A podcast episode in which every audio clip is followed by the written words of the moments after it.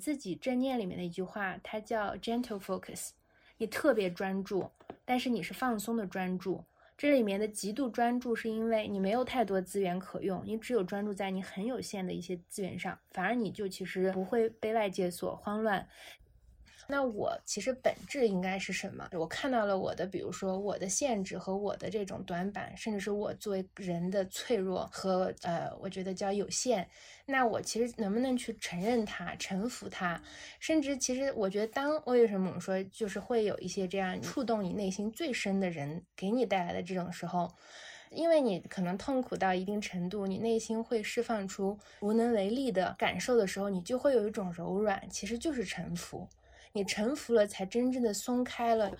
我就想到另外一本书，就是《剑与禅心》里面。他说：“当你看到一朵花，然后你看到它完整的整个花的样子、形态、能量和流动，你真的是看到了你自己啊！说的很玄啊，但你看到的那种所谓的自己是什么？是因为你没有以一个观者去看它，其实你就是那朵花本身。慈悲其实不往往是对别人、对事情，其实对自己。你如果不对自己有这种慈悲和柔软，我觉得简单来说，你有的时候你无法过活，你真的连我明天怎么面对起床的勇气都没有了。嗯，那我觉得慈悲其实是要看的你不是全能的，你不是什么都可以做，甚至你最亲爱的人你也救不了。那面对这种我觉得真的是无能为力的时候，我觉得这才是真正很多时候冥想在生活中的一些应用。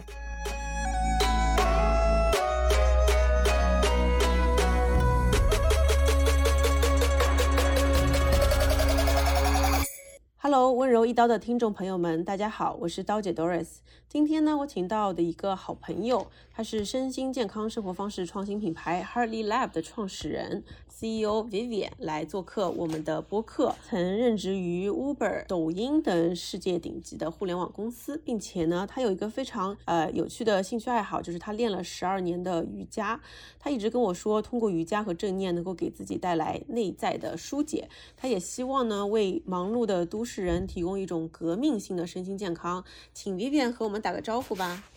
，Hello，刀姐，Hello，刀法的伙伴们，你们好，我是 Vivian。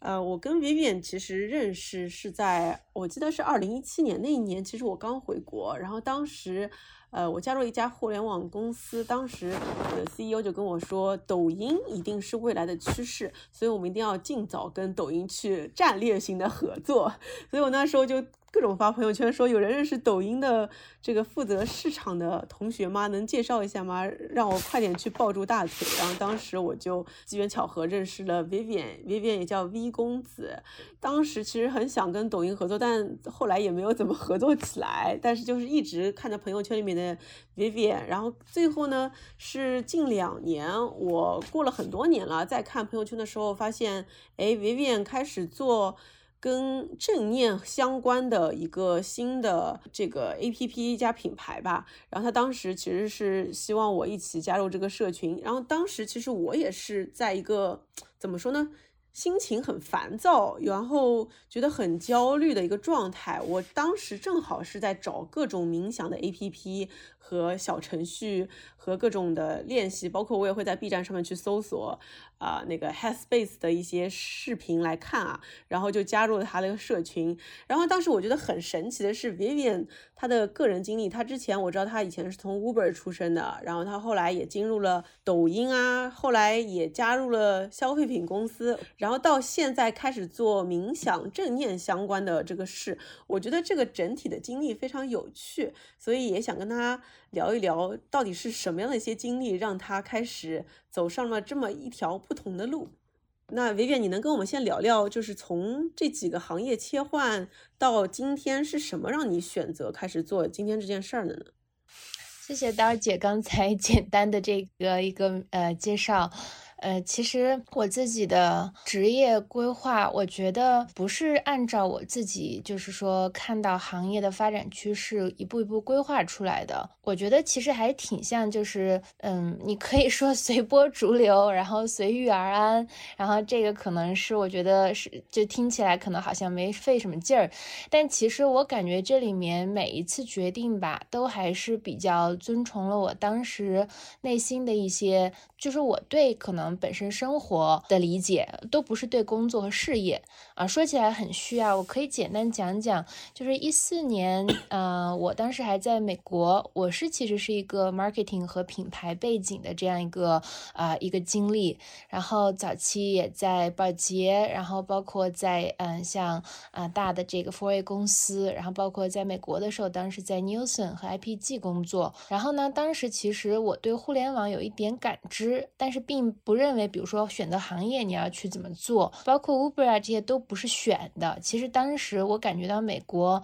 我所在的这个就是广告咨询行业其实很传统。比如说当时我们服务的是波音，还有这个呃 KFC，很传统的五百强公司。你做一个小小的一个这种可能用户洞察和一个 rebranding，你其实觉得这个地方的影响是非常小的。但是当时国内有我的大学同呀，还有一些我的以前的一些朋友，在像滴滴啊、易到这一类的，当时那个时代其实是在 O2O 很火的一个时期。你对这个行业本质其实并没有很深的理解洞见，但是你觉得他们在做很多的创新工作，他的工作节奏状态其实是一种创造，是一个从无到有。我觉得那个年代其实对于二十多岁，然后刚刚大学研究生毕业，我觉得去创造一个事情，去深度的参与，在参与的过程中再去理解一个事情，我觉得是特别有吸引力的。所以当时其实很简单的从这个角度，我觉得，哎，那互联网是一个好的东西，好的一个选择。那 Uber 是指我其实在芝加哥冬天非常冷，打车然后打不到，当时就感同身受的理解，有一个这样子的一个科技服务，有一个创新服务，哎，它能让你在手机上就能呼叫，你不用挨冻，你不能提前出门，所以当时就对这种就是改变你。真正生活的自己生活的这种，就是说科技和这种互联网创新特别感感动，所以当时回来就加入了 Uber 中国，但是在中国的拓展。其实呢，真正是对互联网第一点很皮毛的理解。你开始做运营，开始做用户，呃，用户洞察、用户增长，包括当时 Uber 在全球的扩张中，中国其实占据了很重要的一些资源吧。那过程中，其实因为有了这些机会，让你得到了极快的成长，从一个这种职场小兵，成为一个可能快速成长的一个中高管。然后那也因为这样子，又把你冲到了下一波。那下一波，其实我进入了字节跳动，也是在 Uber 合并以后。当时其实很多大。都给了很好的橄榄枝，但我还是说从内心在考虑有哪些东西是让你持续去感到是创新的、创造的，而且是让你其实之前没有经历过的。因为我觉得这里面就是刚才说到，觉得我的选择，我觉得一直其实你是内心有很多对创造的未知的东西的一个渴望。比如说当时我理解我们还没有抖音，其实当时只有今日头条这个算法 APP，但是我觉得这种内容行业在中国，其实如果有一家真正像 Facebook 一样通过内容和算法来做分发的公司，那一定是字节这样的公司。这个跟以前我们做很重运营线上线下的这种是不一样的互联网模式。所以那种创新吧，对我是极大的洞察，或者说我觉得打动。当时其实自己也一直想做国际化，然后那你有很好的一些国际化的视野，甚至是经历，我觉得作为在中国的互联网公司，未来能有机会去做国际化的事情，我是很骄傲的，甚至很有成就感。当时就抱着这些很简单的一种想法吧，其实进。去了，哎，才有了机会开始我们内部做抖音的孵化，那也有幸从头开始参与，又做海外，又做 TikTok。简单总结啊，就是我不觉得这些是你专门去选了一些特别好的，现在回头看来是最光鲜的大的这种经历和行业，反而其实我觉得是从内心出发。然后呢，那个时候的内心其实是一个很年轻的，我们说人的二十呃一岁吧，到可能二十八岁，一直是往外看的，你想去在外界找到这种给你。机会让你成长，让你证明自己。其实那个阶段正好是这个过程，在二十八到三十岁的时候，也正好是我在其实 TikTok 做海外的这个期间，包括当时 Tik Tik 是收购了 Musically，也是一家特别优秀的中国出海公司。然后海外全球几大市场也都在做非常，我觉得就是包括从你的视野、你的资源、你能看到的商业的这种深度都前所未有。其实是不是还是始终向外看，很激情？但当时其实。很大的一个事件是，我父亲当时生病了，他有一个非常突发的一个手术，出现了意外。我们的整个家庭其实就不得不开始以他为中心去考虑怎么去重新安排我们的时间。当时他有生命的危险，其实那是一七年，那个过程中其实是一个对我特别大的转变，就是那个时候对我第一个大的其实转变是你觉得人是有限的，就是人的时间是有限的，精力是有限的，然后让你不得不开始想人的这个本身能力和生命是不是就是有限的？因为以前你总觉得自己年轻啊力壮，然后甚至叫人定胜天，甚至也有很多的不可一世，甚至我们说的傲慢和虚妄。但那个时候对我真的是当头一棒，觉得人确实好像是很有局限，不是你想什么就能做什么，甚至你很努力，你很勤奋，你都真正的在高估自己的这个 ego。所以当时那个阶段开始有一些反思，过程中其实我在调整，也在寻找说那下一个阶段什么样的工作能够让我得到一个，其实两点很简单，让我得到一个持续的成长。这个成长不再是向外去看到外界能带给你什么，让你持续去攀援于外在的资源和条件，让你持续去获得曝光和成长经历。嗯，但是我觉得应该一定有一种方式是让你开始内在成长。你其实不需要九九六，把自己的时间全部耗尽，甚至那时候说实话是没办法耗尽。你很愿意去燃烧，但是家里其实有这样一个非常脆弱的、正在年老的父亲，是你放心不下他。你觉得我需要，甚至我有责任给他花一些时间。那你还有一部分其实是你的野心需要去填补，说我怎么去获得外界的认可？那当时那时候还有野心，所谓的那种不切实际的外界野心。但慢慢，其实在这个寻找自己的过程中，看到了一些职业是能够去做这种平衡。当然，这个过程中就有很多，但是后来的结论就是，你那个平衡中，其实你调服了自己的内心，对那些不切实际的外在标签的一种渴望，变成了，哎，你发现每一种职业好像都可以做你自己想做的事情，但是那个结果可能不一定是外界认可的成功。所以这个东西也让我慢慢通过冥想，我觉得冥想其实是一种很好的科学现代的方法。帮助我吧，度过了跟家庭，包括去选择我自己的职业，更好的说怎么去。找到这个持续成长的内在动力的一种法门，就让我最后更自然的选择以它为我的职业，因为我受益到它，我觉得它是非常本质的，很就是 fundamental 的一个 code，可以解决很多，甚至像我一样曾经很有野心，自己认为自己很优秀，但其实我觉得实际在我们成长的过程中，你会越来越多的一些我们说你的责任甚至是压力，你无法去平衡，甚至无法去自洽，产生了痛苦和。焦虑的年轻人，那我觉得这个东西是我觉得，哎，我的一些经验，也许可以把它做成一个我的事业，对，所以才进入了我们现在去年开始做 Hearty Lab 的这个过程。明白，对，其实它不是一个从外界，我觉得去选择一个行业吧，它跟我自己的成长，我觉得一步一步是比较相关的。我刚刚听完你的说的你的故事，其实我都原来都不知道你是美国那时候回来的，然后也是保洁。我觉得真的，我采访的人怎么都很像另一个世界的我这种状态。我当时也会有一种，你知道，有觉得自己是哪吒，就是那个 哪吒那个动画片里面说，呃，我命由我不由天那种，我我怎么要把天撑上去那种脚踏风火轮的状态。的确也是在三十岁那几年。我一直在想，说是每个人都三十岁会发生这个转变，还是就是我？因为我也是在二十九岁那一年，家里发生事情，让我开始怀疑所有一切我之前的价值观。我我在这边想简单跟你聊一聊，因为我觉得在聊这个事情还挺有意思的。我很明显在二十九岁到三十一岁这两年里面，感受到了内心的那个冲突感越来越强，也能从自己的这个灵魂跳到天花板上再看自己，就出现了个那个看着自己思考的那个我。然后我我就觉得说，那个你就能看到那个那个我在殴打一个更小的我，就是我看到很多个我，我觉得那个时间是让我觉得非常的错乱的。我觉得看到一个风。疯狂想要成功和证明自己的一个叫刀姐的我，我把它给还起了个名字，这个叫刀姐。然后和一个真实的内心其实有一点彷徨，也不太确定到底要什么，非常真实的那个我，我叫她 Doris，所以我现在叫刀姐 Doris。刀姐那个大我在疯狂的抽打那个小我，就那个小我说：“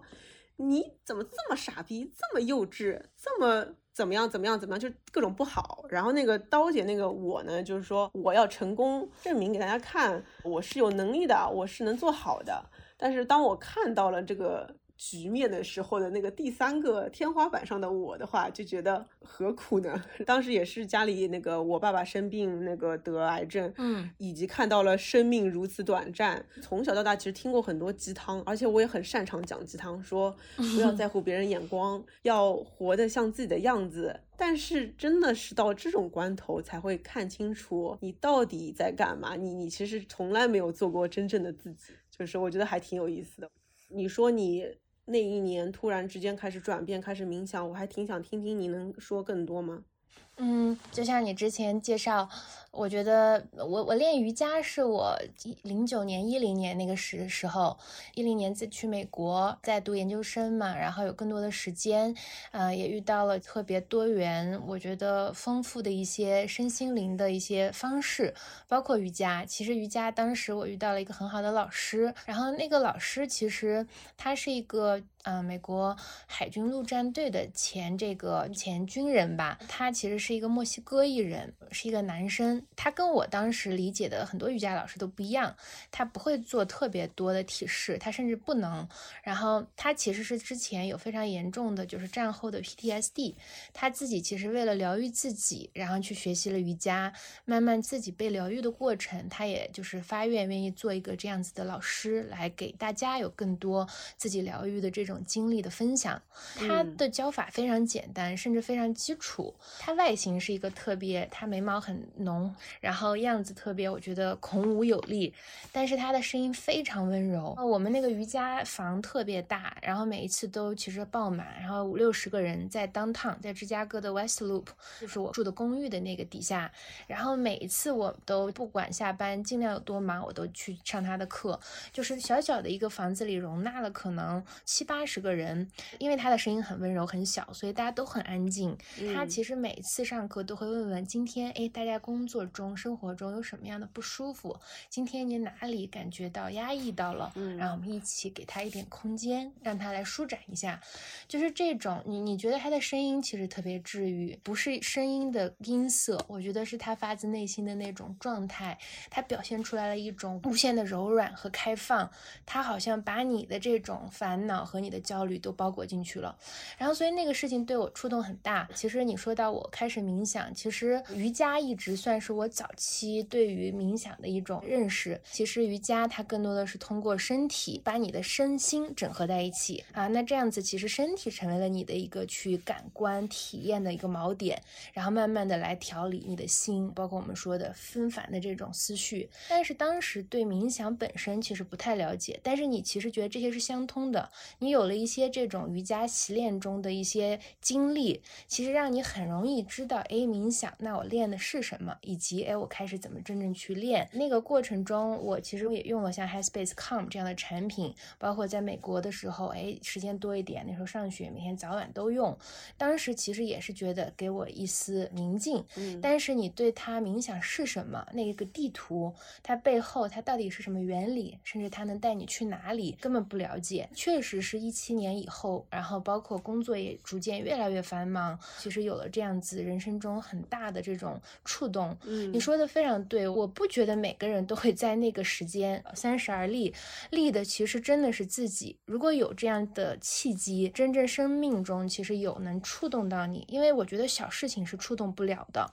但是每个人都会有一定是内心非常深层次触动他的人和事情，才让他真正的自己立起来，那个立起来才。真正的像你说的，不管你是说通过一个这种我们说心理学上的看到了这个小我，哎，甚至是内心的小孩儿，还是说通过很多其他的方式，你真正才了解这个人和生命是什么样子。你回顾以前，你才会有一点我们说的反思和反省，才能看看自己以前是真正的在很清醒的其实去选择去生活，还是被外界裹挟了做了很多选择。我觉得你才开始有这样一点点的这种就是叫。觉察感，这个是每个人都会有的，但不一定是在三十岁。我觉得，因为往往可能我们说生命它也是有节律和规律的。就像之前我看那个 Rudolf Steiner，他去写人质学里面也是去讲，包括华德福教育里面也讲七年的这样一个节律。就像我们说中国，那中国在《黄帝内经》里面也去讲这个男七女八，其实都是讲一个节律。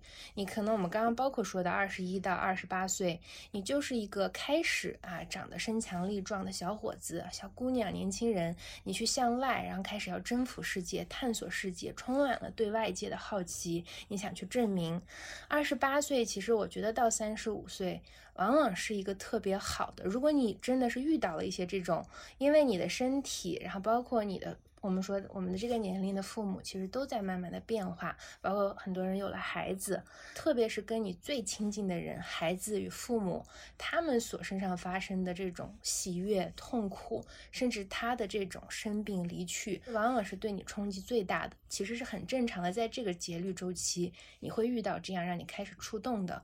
嗯，这个过程我觉得每个人的出发点不一样。也许我们确实，我觉得应该感谢这样的机遇，让我们开始反省之前的一些。我还不完全是那种一直在暴击这个内心的小孩儿。我可以跟你讲讲我的童年其实是蛮自在的。我出生在新疆，我爷爷那个时代，他们就是跟着王震的部队去了新疆，后来就在兵团开始一直留在那儿，其实是奉献边疆。从小在新疆，因为爷爷也在这个兵团农场，他们有很多的这种基地，种植棉花啊、玉米啊，什么我们说这种番茄 果树，我就其实，在户外待了非常非常多个暑假呀，还有这种就玩儿很自在。我父母其实不太管我，他们没有给我报过任何兴趣班。我我喜欢舞蹈，我喜欢画画，都是我自己要求的。但是早期可能在没有上小学、初中之前，我大部分的暑假就都在我奶奶的院子自己玩。所以当时我看到那个鲁迅写的《从百草园到三味书屋》，怎么去讲那个墙根下的何首乌啊这些故事，怎么去挖它，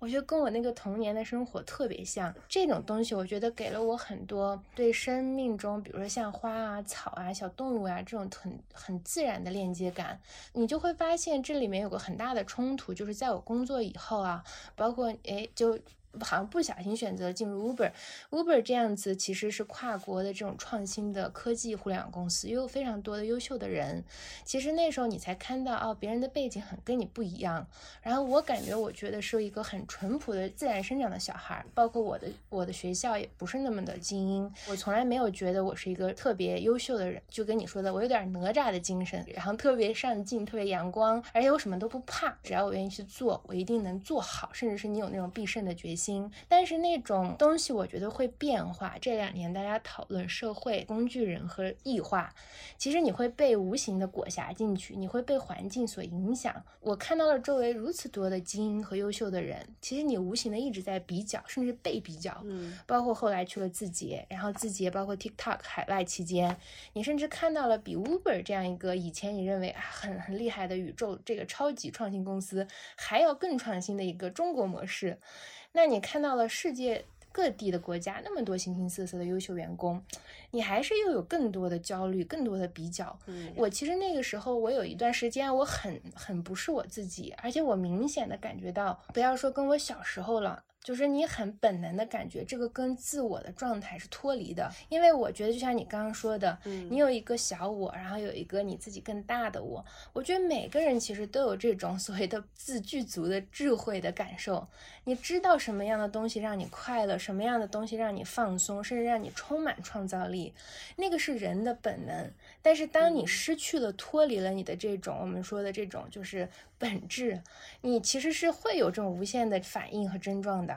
那我的那种，我觉得去无限的比较，包括强迫自己做什么做得更好，那些更好，在后来看来，其实真的都是一些外界的标准。而且说实话，有些事情是不擅长的。嗯，我觉得很多时候人在去用一种统一的标准去规范，哎，优秀的人是怎么做，优秀的体系怎么做？我觉得它是一种异化。但这个过程中，我觉得有了，比如说像我们说的这样的一些，甚至是伤痛，或者说一些。就是这种 trauma 的经历，不一定是不好的。我觉得甚至有一些也是正向的，它直接可以让你意识到，哦，那我其实本质应该是什么？我看到了我的，比如说我的限制和我的这种短板，甚至是我作为人的脆弱和呃，我觉得叫有限。那我其实能不能去承认它、臣服它？甚至其实我觉得，当为什么我们说就是会有一些这样你触动你内心最深的人给你带来的这种时候，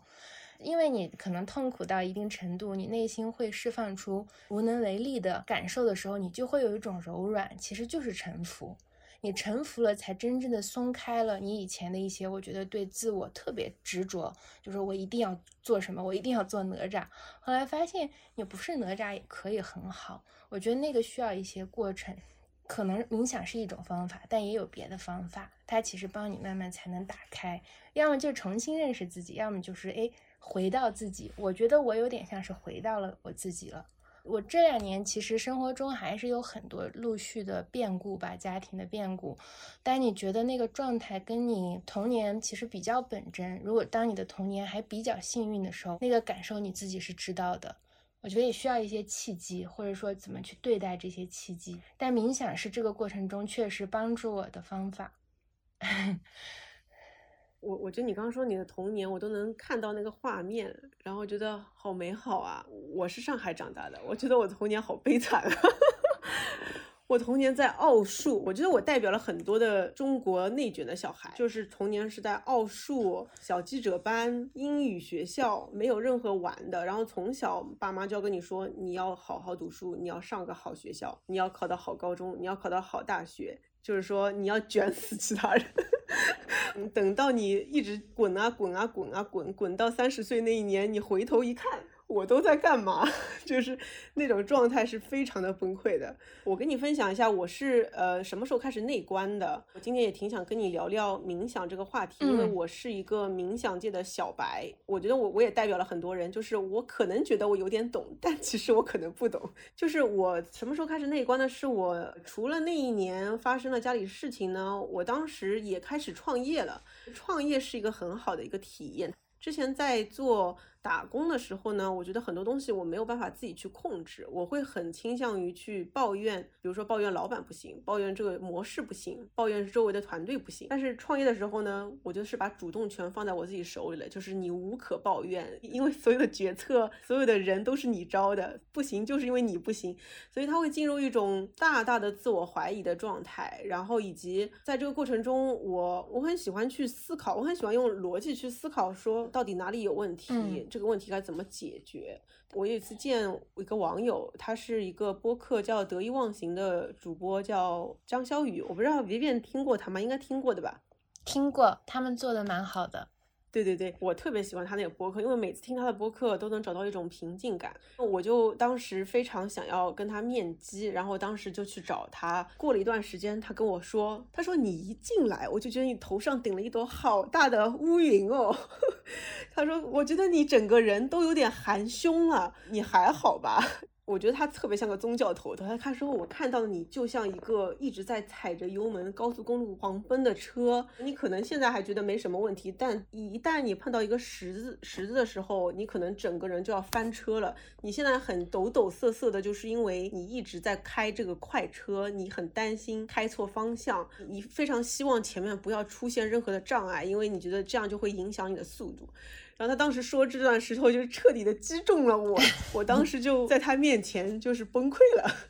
后来我就更喜欢他的这个播客了。但是那时候开始，我跟我另一个朋友，当时我们团队有个女生叫蛋蛋，她也很喜欢得意忘形，她喜欢冥想，她喜欢禅修这这一系列东西。我就跟他说，好神奇哦，怎么会这样啊？就是他这么说两句话，竟然就把我给击穿了。蛋蛋当时跟我说了一句话，他说：“因为你被看见了。”我当年记得《阿凡达》里面有句话吧，叫 “I see you”。我当时其实没明白什么叫 “I see you”。他说你被看见了，突然我明白了什么叫被看见。我就觉得一个真的自己被看见了。后来呢，我就开始接触了 coach，我接触了一个呃教练，也是我一个朋友推荐的。他跟我说，你如果基于这个状态，你看不到自己，你就是一直在忙，一直很痛苦，但你也不知道为什么痛苦，那你不如就找一个教练吧。所以就找了个教练，他就像一面镜子一样。我还是没有进入冥想，我觉得我自己进不去，我需要一个外界的力量。所以那个 coach 呢就开始引导我看很多东西，感受很多东西。然后他们会跟我说，你不要去思考，不要去想，嗯，不要整天就去想这个逻辑，你要去感受。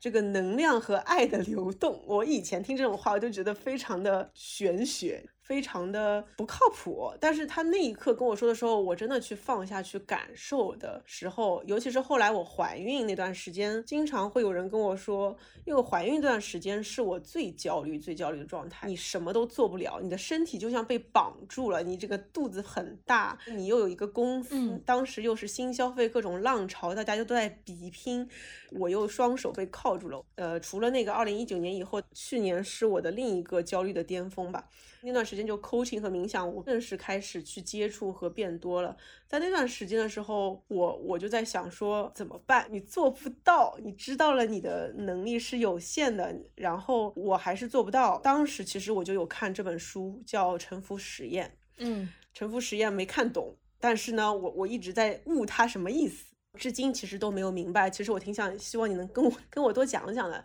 就是我从这个。臣服这个词，我也去找它英文原版，它叫 surrender。我觉得 surrender 这个词对我这种人格来说真的是好难理解。但我现在其实已经有点悟到了，但是我想很多人可能还是没有办法理解。就 surrender 在中文翻译过来是投降。我觉得臣服这个中文词真的写的很好，但是对我来说，我觉得我一半参到了，一半没参到。投降这件事情对我来说，对我刚刚那种哪吒型的人来说，就有一种放弃的感觉，就有种我投降了。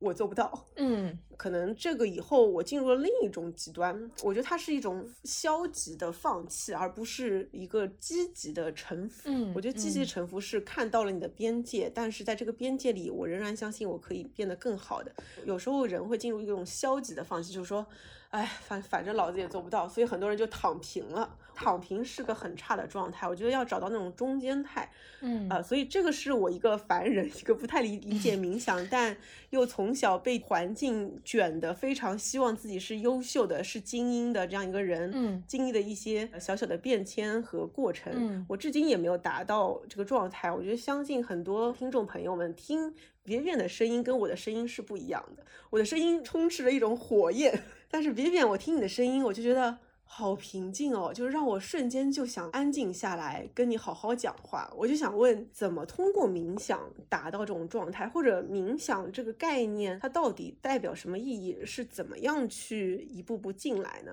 我觉得我刚说了很多啊，我还挺想听你能分享更多。嗯嗯。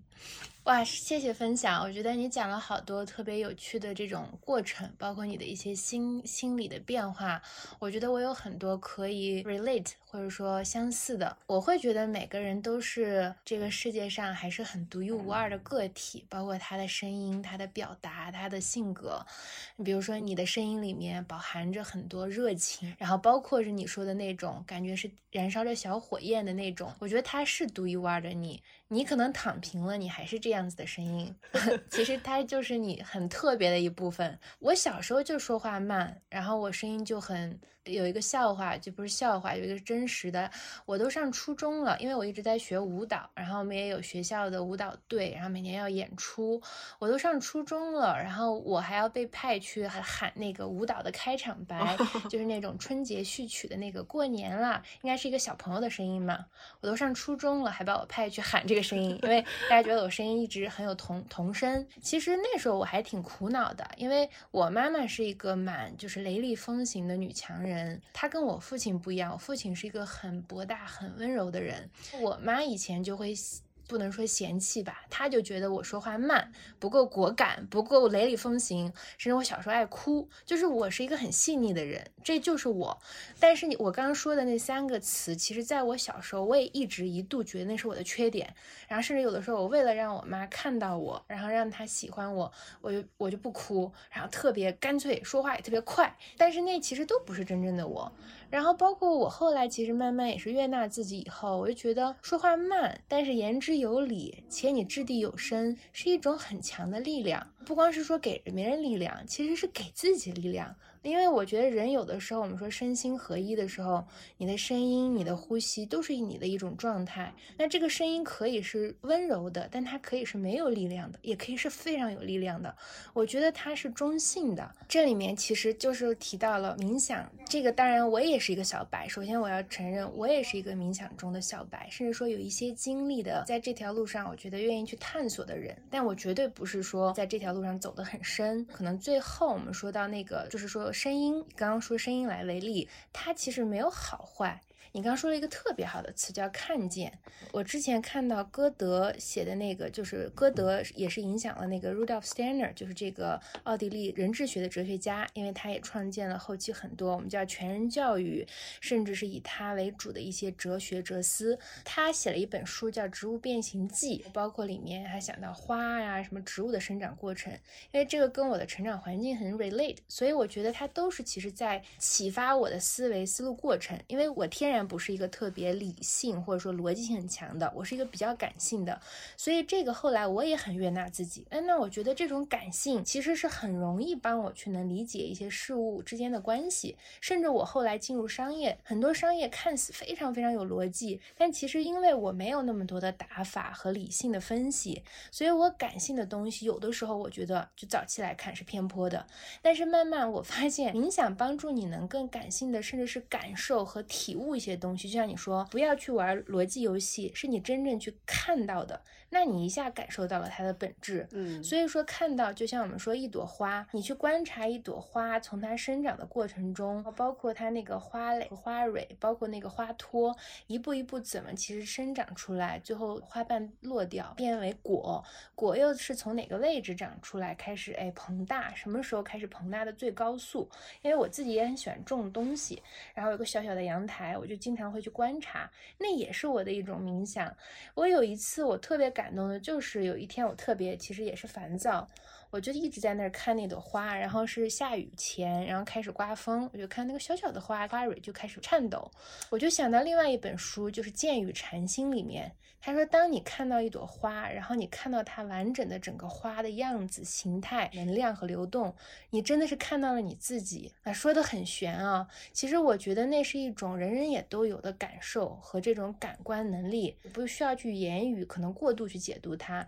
但你看到的那种所谓的自己是什么？是因为你没有以一个观者去看它，其实你就是那朵花本身。所以这个其实反过来也解读我们叫非二元，就是冥想中最终其实。”是希望你可能慢慢通过一些方法，能慢慢的其实训练你的心性，能理解很多事情。它首先不是对立的，这里面有一个叫无分别，甚至连你最后你自己的观者都没有了。之前有个很有名的。也是去讲 mindfulness 的一个用语，是说很多人练 mindfulness，觉得说啊，我达到了一定的境界。包括我们说这里面有从内观的角度，因为内观其实是更在我们叫 Theravada，就是小乘佛教这一系列里面去走的一种路径和方法啊。当然还有大乘，还有包括金刚乘。然后金刚乘里面的，特别是像密宗的大圆满的教法，它怎么让你通过不同的这种叫路径和修行次第，过去一步一步的通过我们说的叫能先练习一定。定的稳定的专注力，开始让你的心不纷繁、不散乱，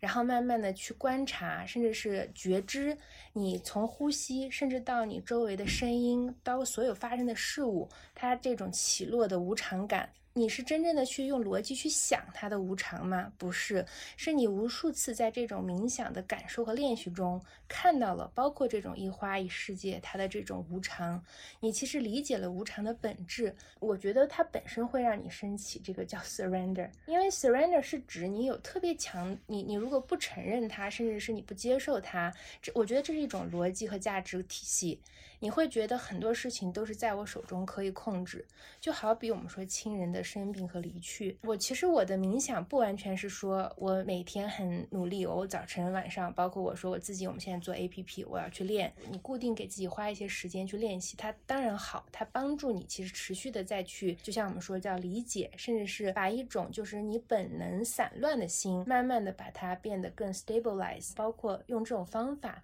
能更找到你的一个这种锚点。但是慢慢，其实通过你理解了、观察了这种无常，你能真正从就是说过程中去理解和真正我们叫承认了无常，你会发现是完全没有办法控制的时候，这个是指固定的练习啊。但是你会发现这些东西最终是应用在生活中，包括你说你的怀孕，包括我们俩之前父亲都有这样经历过一段生病，包括我爸爸近期他也离开了。嗯，其实我从一七年到今年这五年过程中，我觉得也是因为，因为我爸爸其实，在我们说童年，他给了我特别好的一些我我认为最好的教育，所以我一直特别感激他。从我自己内心最触动我，我希望为父亲做的很多事情，我特别努力的去做，不亚于我以前工作时候的那种拼命和那种叫人定胜天。我又一次把那种人定胜天又用在我怎么去帮助我爸爸在康复恢复。这也是我真正开始去应用冥想的时候，你觉得一点办法都没有，那种没有办法，其实有时候让你感觉到非常的绝望，真的那个绝望会让你产生 surrender，很自然的一种就是叫投降和臣服，因为你没有办法，甚至你因为自己的无能无力，你非常痛恨自己，你觉得我怎么这么没用，然后呢那个时候自己连自己怨恨到没用的最极致的时候是啥？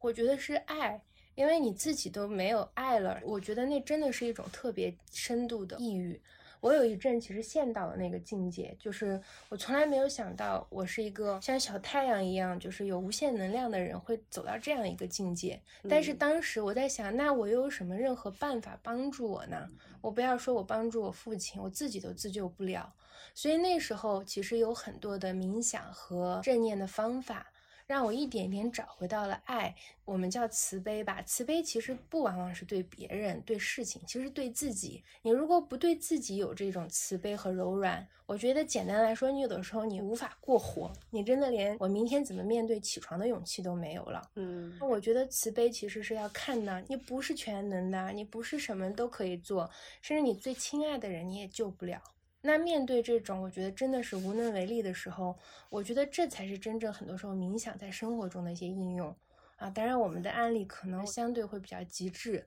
它有可能就是在你的一个生活中的小例子，面对工作。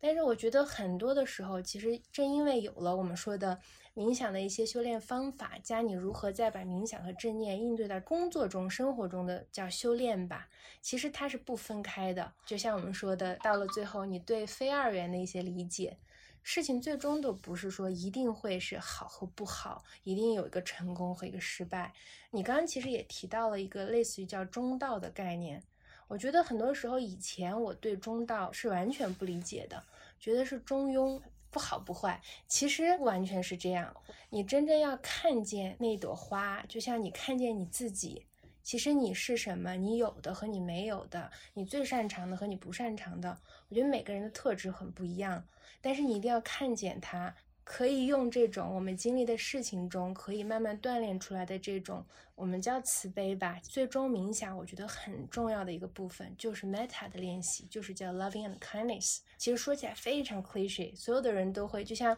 我可能放在五年前，我也会觉得这不是我想要的冥想。我想要的冥想好像是让我更成功，啊，更高效，然后更变成一个精英，帮我实现我自己。如果其实这么想，你会觉得冥想是一件非常狭隘、很功利的事情。但我觉得其实冥想真正的要义比这个宽广的太多。而且他在你面对人生中很多重要的关口和选择的时候，他是真正的给你最大的力量和智慧。因为最重要的选择，当然你肯定也会有这种感受。你会发现，最重要的选择都不是你用逻辑想的。我觉得人生中最重要的选择，一定都是发自你内心，呃，可以说是感性的一些选择。我们也听过很多企业家和创业者这么说过，我觉得事实是这样，真的是这样的。我觉得冥想它确实能够让你其实深度的挖掘所谓我们说的你内心的那种个人的潜能，那个潜能是真正看见你自己。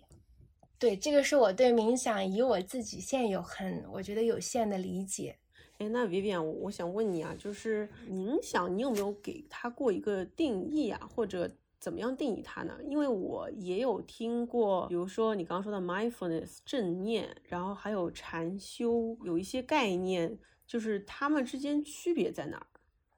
我不觉得我完全能够区分这几个词，我觉得我可以讲讲我的一些理解吧，或者说从一些大范畴上可以帮助大家就更好的理解。嗯，我觉得在现代这个冥想、正念、禅修，在这个小的细分领域，我觉得他们可以有的时候互相代替，大家就好像指的就是同一回事儿，大家就能指代就能理解。但是我认为其实这么理解可能会比较清晰。我觉得冥想，冥想的英文叫 meditation 或 completion，那它其实是在各个宗教里都有的一些人类对于自己叫修炼心性的方法，甚至是探索的一些历史。比如说在印度教、基督教，甚至道教啊，甚至这个苏菲教里面，都有不同的这种叫冥想形式。像以前我小时候，我记得大部分人都应该有那本书叫《沉思录》，它是古希腊的一个这种帝王 Marcus，然后 Aurelius 他写的。嗯，沉思录，哎，那那其实那个是在古希腊的哲学体系下，那个时期他的一种哲思观，一种冥想方法，哎，它也是 meditation，所以我觉得它其实是在所有的文化，就是从我们叫这个古老的人类世界，其实对于人类怎么其实帮助自己，因为人对我们认为的快乐，甚至是自我探索、自由这些向往，其实都有共同的心愿，那怎么去达成这样的好的精神和心灵？状态，甚至身心状态，我觉得不同的背景，甚至是发展为衍生为宗教体系，它有不同的一些这种修心方法。对这些不同文化里的这个冥想方法都可以，它是一个更泛的概念。然后禅修呢，第二个可以说说禅修。我觉得禅修，嗯，大概率还是在佛学和佛教的这种哲思体系下的一个修行方式。当然，我们说听的很多的，像小乘的这个内观、内观禅修，包括大乘佛教，然后包括藏传佛教里面有很多不同的修行方法，哎，很多时候大家都称它为禅修。你看，像日本的禅宗 Zen。啊这样也是一种禅修方法，也是在这种就是我们说大的汉传佛教底下的这些不同的分类。但是整体禅修，我觉得它是在佛教的这个语言体系下去说的这样一个修心方法。最后说说正念吧，正念其实现在用的特别多，我觉得可以简单说，它既是一种方法。然后也是一种状态。那正念当现在提到比较多说为方法的时候，我觉得其实更多的是指一九七九年，就是卡巴金教授通过去宗教化，特别是去掉了佛学的这样一个整个系统语境，嗯，然后引入了神经科学，然后现代心理学去解读如何更好的帮助我们达到一种更好的身心健康状态的这样一个方法练习方法，甚至叫心理干预方法。哎，它形成了一套新的。我觉得叫现代的科学训练方法，那叫正念。正念其实我觉得现在往往提到它的时候，都是指这样一个方法。那这个方法其实我们总结来，它就是指。嗯，我觉得叫清晰，然后的安住当下，然后能够如是的去观察你的内在和外在。另外，其实正念，我觉得再放大一点，它其实是指一种就是状态。当我们说生活中很多时候每一刻其实都应该是有正念的状态，那其实正念的状态也是我们刚刚说的。你如何能够安住于当下，不散乱，清晰的，然后如是的去觉察，能够全知全觉的感受到你的内在和外在的这种变化，那这个也是一种正念的状态。所以我觉得它其实既是方法也是状态，我觉得这两个用的比较多。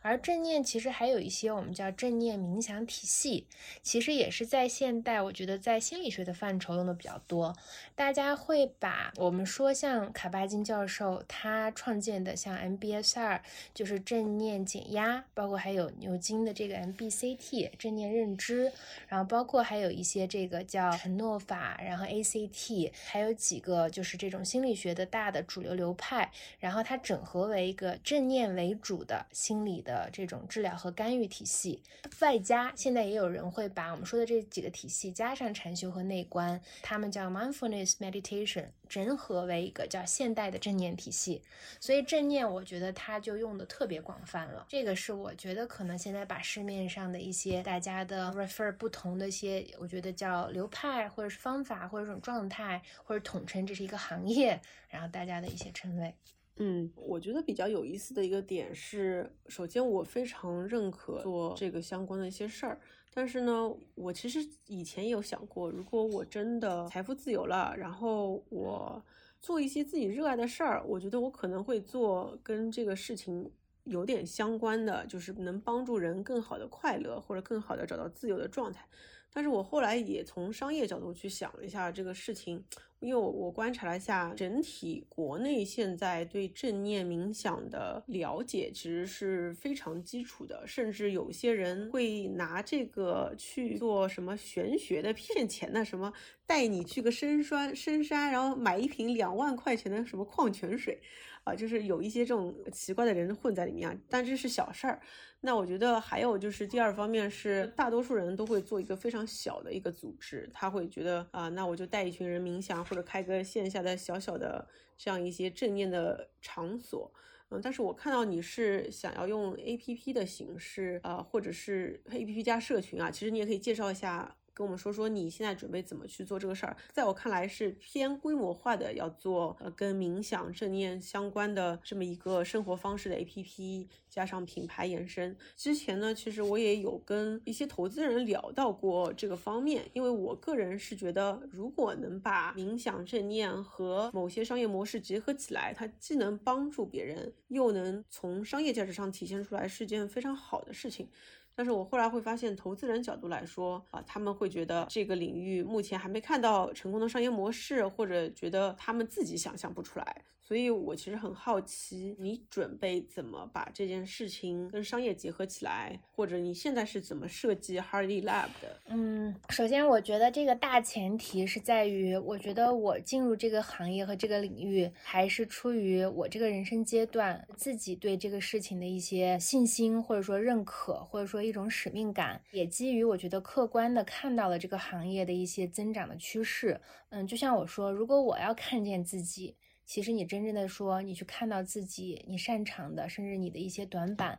诶，那我觉得好像我做这件事情，所以我擅长的事情都是这里面必要的。啊，我的一些短板在这里面，我觉得在这个阶段不是那么伤害。那我觉得这个事情是给了我极大的一些信心。基于这几个方面吧，我觉得做这件事情其实会让我更踏实了。包括你刚刚说到外界的啊，我们说到现有的商业模式，哎，是不是在全球范围内有哪些？中国我们看到有哪些可行的？甚至在投资人的眼里，好的商业模式应该是什么样的？什么样的速度？什么样的变现速度？可能这个三个问题。我们在开始准备做这个事情，到现在做了一年，都有经历过无数次。它确实让我越来越确定的，还是说基于，这也是我之前其实，在我们说离开大厂以后，你有一段探索期，包括你也提到，哎，我也探索过消费品。我觉得那个时期其实还是有一些我觉得没有根的，那个里面你还是在用惯性的很多思维去看啊，我之前做了什么，什么东西相关度最高，给我最大的一个 leverage 和 momentum，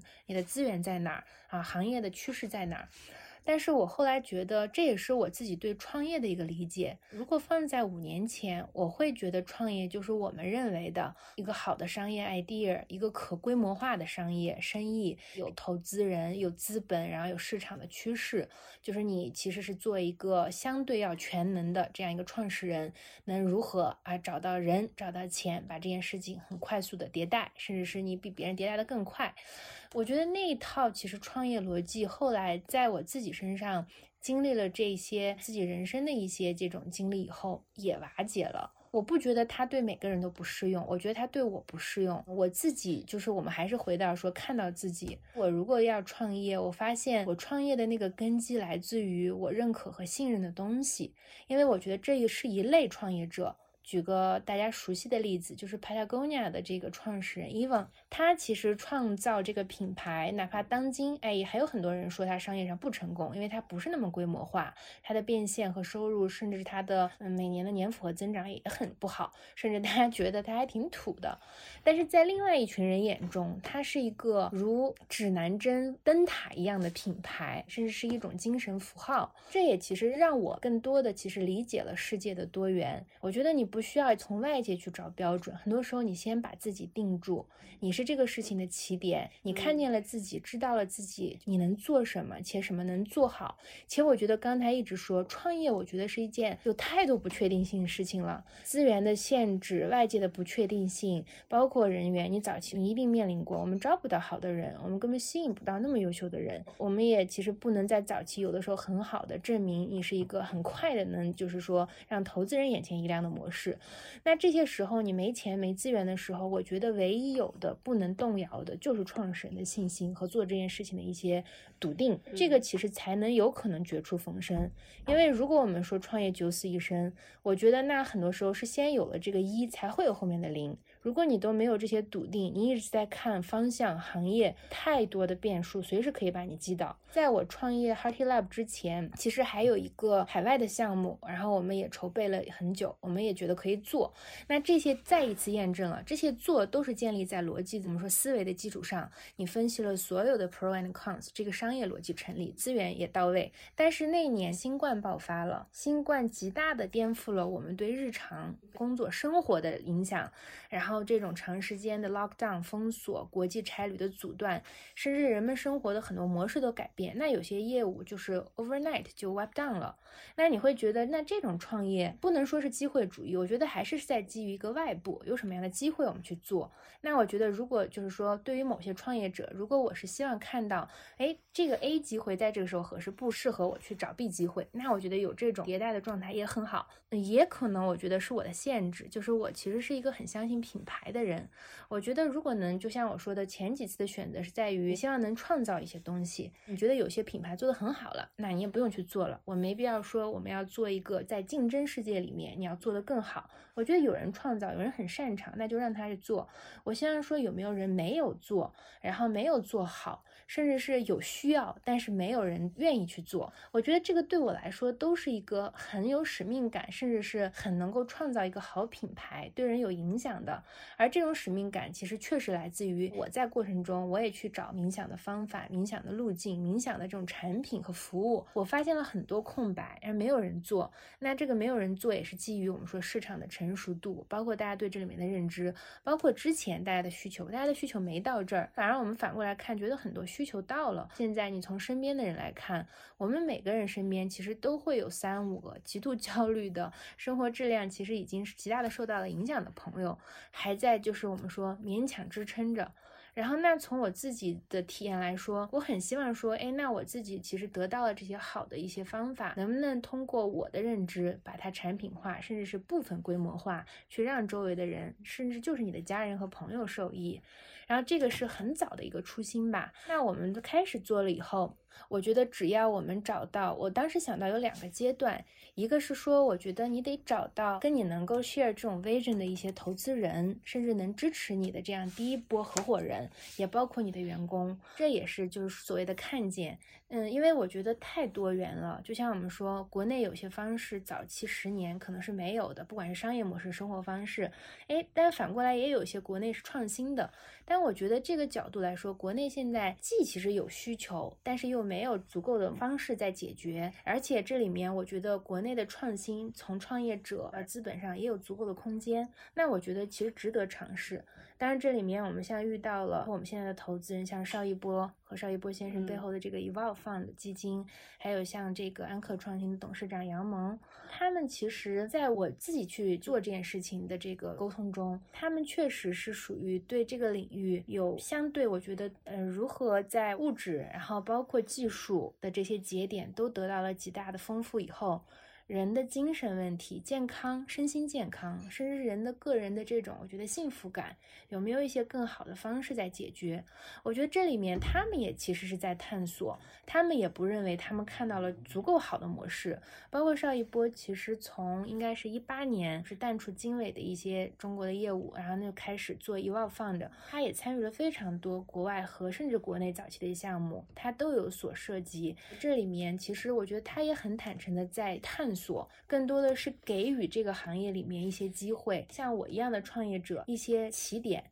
你可能有了第一步，然后你也随着外界各种多元的时机的成熟，这个事情才可能延展。但是我觉得这个契机有的时候就是你需要一个种子，所以这个过程中呢，我当时第一步是我确定了，第二个是我找到了，确实也很幸运找到了这样的我们的第一波投资人。那我觉得也找到了一帮其实跟我理念比较相似的早期同事员工。那从模式上，我觉得你刚刚提到了说这里面我们可能会怎么做。首先，它不是一个独立的 App 产品，或者说一个纯科技类产品。前几年我在互联网的很多对产品，甚至对运营，甚至对科技带来的，我觉得极大的便利化和规模化的方式，有了一些了解。但我觉得那是在不同的时期、不同的，包括我们说的流量，还有不同的这种很多的商业方式前提下，而且它是一个特别，其实往往你看都都是很头部的平台化的方式。如何？其实，在现在，我觉得各种行业都在精细化，甚至在 C 端，很多时候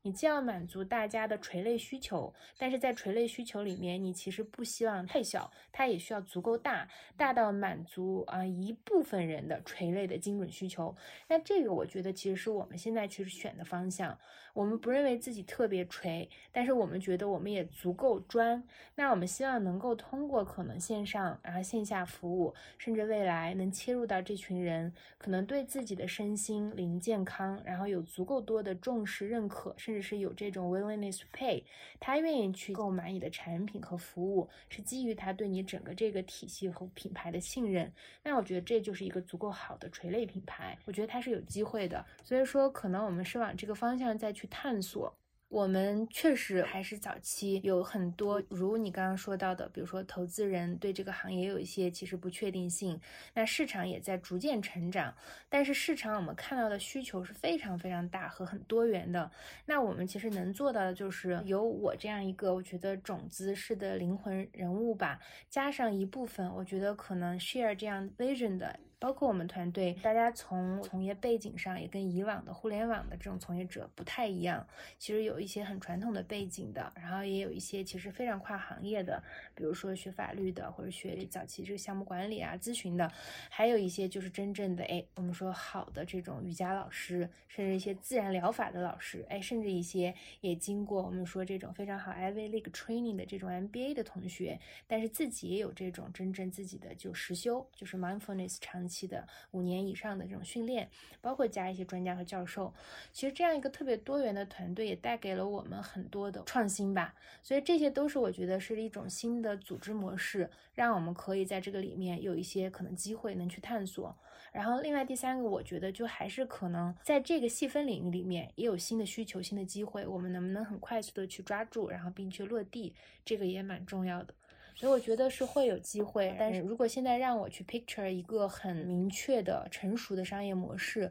现在其实谁都看不到。但是它影不影响我们愿意去在这里面做这个？因为我觉得这里面我们也有一个其中的，我们叫文化吧，价值观叫 do good and do well。其实有的时候我们内部开玩笑反思说，很多时候你希望 do good 的时候，你不能 do well，就是你不能用你已有的相对的，就是接轨商业的，甚至是一种更逻辑性的，然后甚至是更体系化的这种语境去解决问题，它也显得很脆弱，因为你无法更好的组织和利用资源。但是如果你太强求这种商业的这种结构化的思维推动的产品，往往不会生长为一个特别有生命力的产品。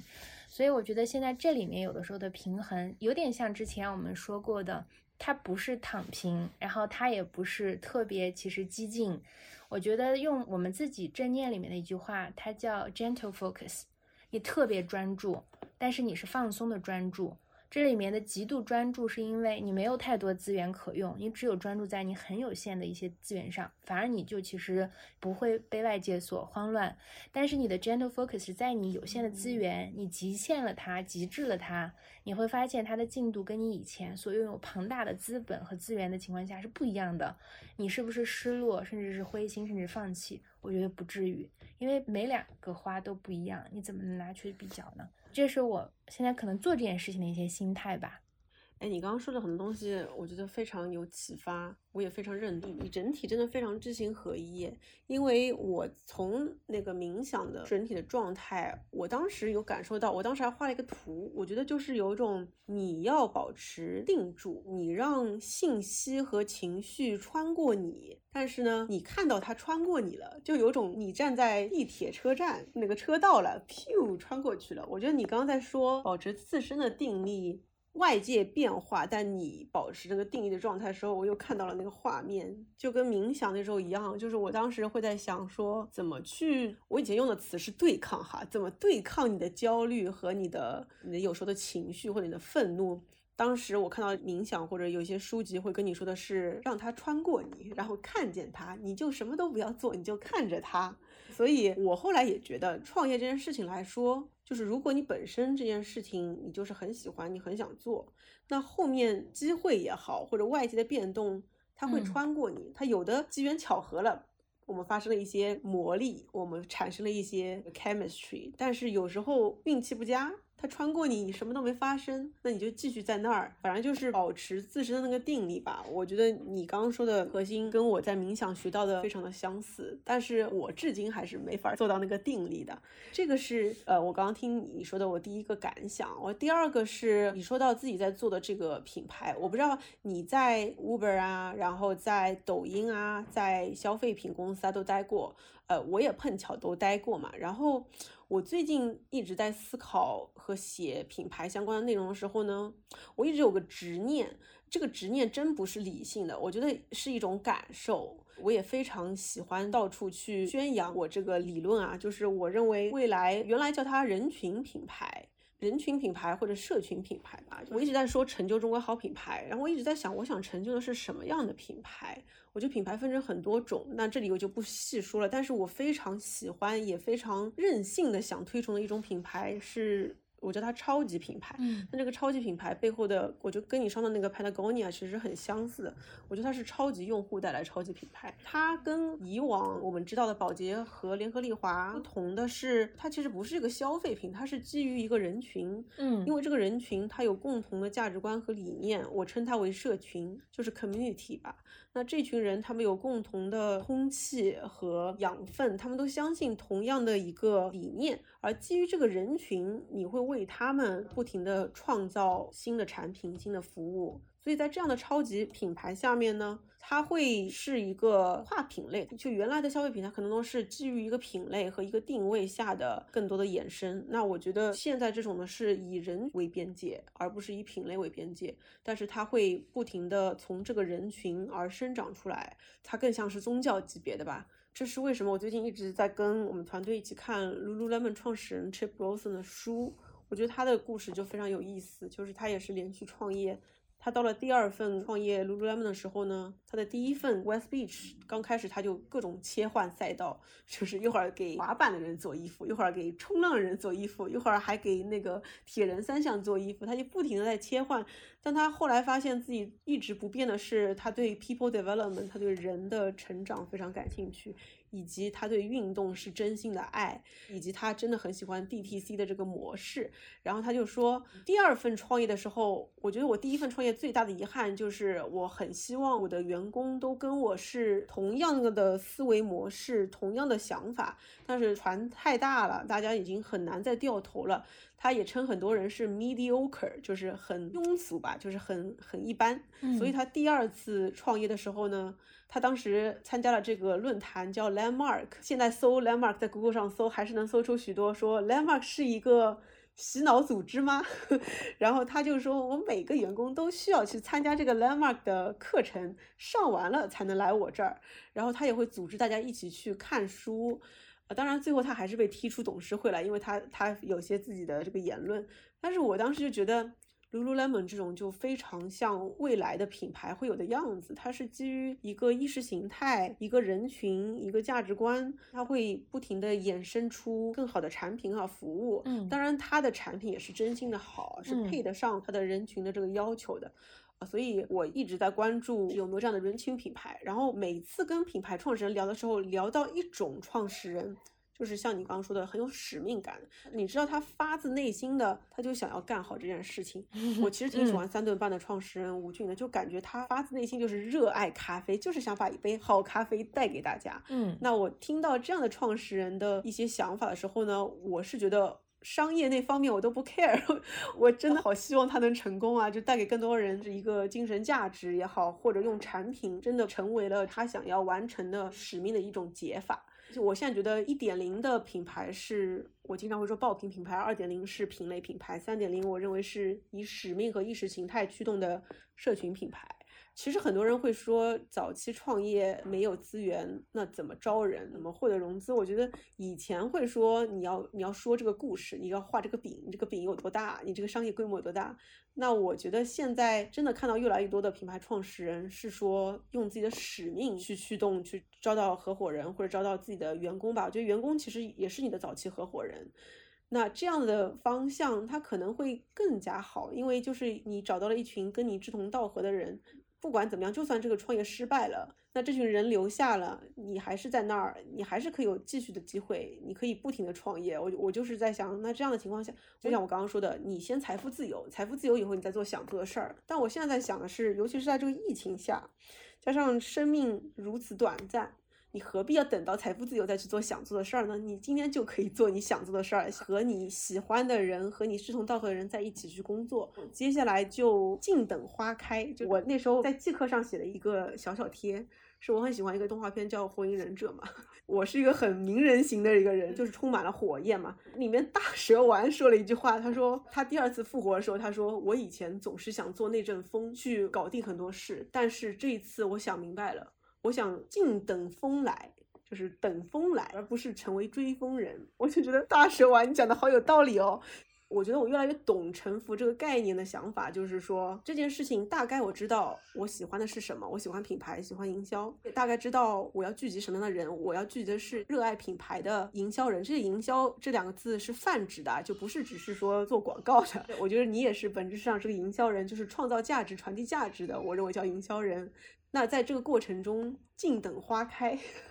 刚刚听完你说的，我们可能是同样的是这样一个状态，一个不再去用商业模式和商业成功去证明自己，但是很希望能够在有限的生命中做一些对一些周围的人有价值，最好这个价值能够变成商业价值，如果不能变成商业价值也挺好，反正就是要做有价值。嗯呃，那我我我再抛一个问题啊，因 因为我怕别被我带歪，带到很远的地方去了。就是说，那你毕竟还是要做冥想这个事情，就是我不知道你你怎么看待现在中国的冥想的人群，现在在什么样一个阶段，或者未来会走向什么样一个方向？我抛个问题，然后你慢慢回答就好。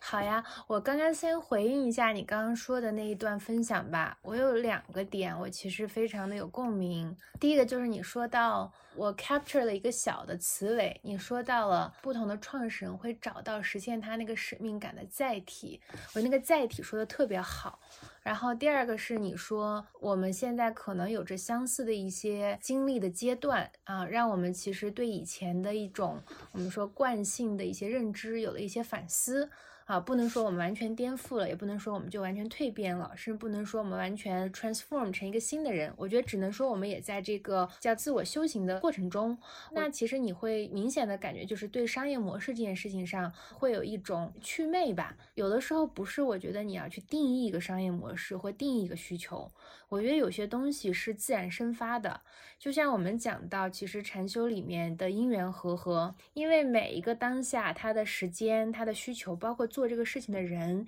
以及他做这件事情的发心和用力方向都不一样，那他的结果一定不一样。所以很多时候，我觉得我们说到的这种打法，然后模式，都是往往回头去看，哪怕你说其实，嗯，chip。你去看他之前做很多事情很成功，换一个人换一个时机，我觉得不完全。那其实商业里面，包括我觉得在嗯，就是我们说的科学体系下，其实讲求的都是一个多次重复能验证得到一个稳定结果。大家很希望追求这样一个稳定性，能掌控，然后能够获得最大收益。这件事情其实放在我对冥想的领域里面，我觉得它本身是一个悖论。因为世界的本质、生命的本质是无常的。那这个无常里面，其实最后你会发现，不是说你无法其实去努力，或者说无法去争取，而且确实是在讲一个 gentle focus。你怎么能够其实真正的把每一个阶段、每一个当下，你自己能最大极限的发挥出来，且能够看到那个我，但那个我不是我，其实那个我是整个世界。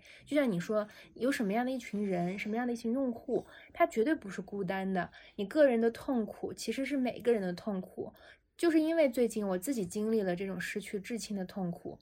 我觉得去做任何的东西都是很无力的。但是只有我觉得你经历了一些这样的事情，你怎么去感同身受的从你自己能够把自己，我们叫一片一片的把自己组装好，然后能有力量再去做你身边力所能及，让当下的人和事都能够不虚此行的事情，就变成了一种特别大的使命感。不是去当下那几天，我们说做一些力所能及、马上的效果，我觉得那个也很有用，而且很多人都在那个时机、那几天、那几个星期努力。那你会发现，就是这样的事件会一次一次的加深你自这种使命感的信心。好像就说它跟你以后去怎么做事情的选择都很有关系。我觉得这个才可能是真正叫一个事件、一个生命影响到另外一个生命，还是你是一个创业者，又是一个对品牌和营销有一定的敏锐度的人。我其实愿意用这种你对生活的很多理解，把它融入到你做事情中。那这个里面，就像你刚刚说的第二点，最后其实商业上的成功和商业模式，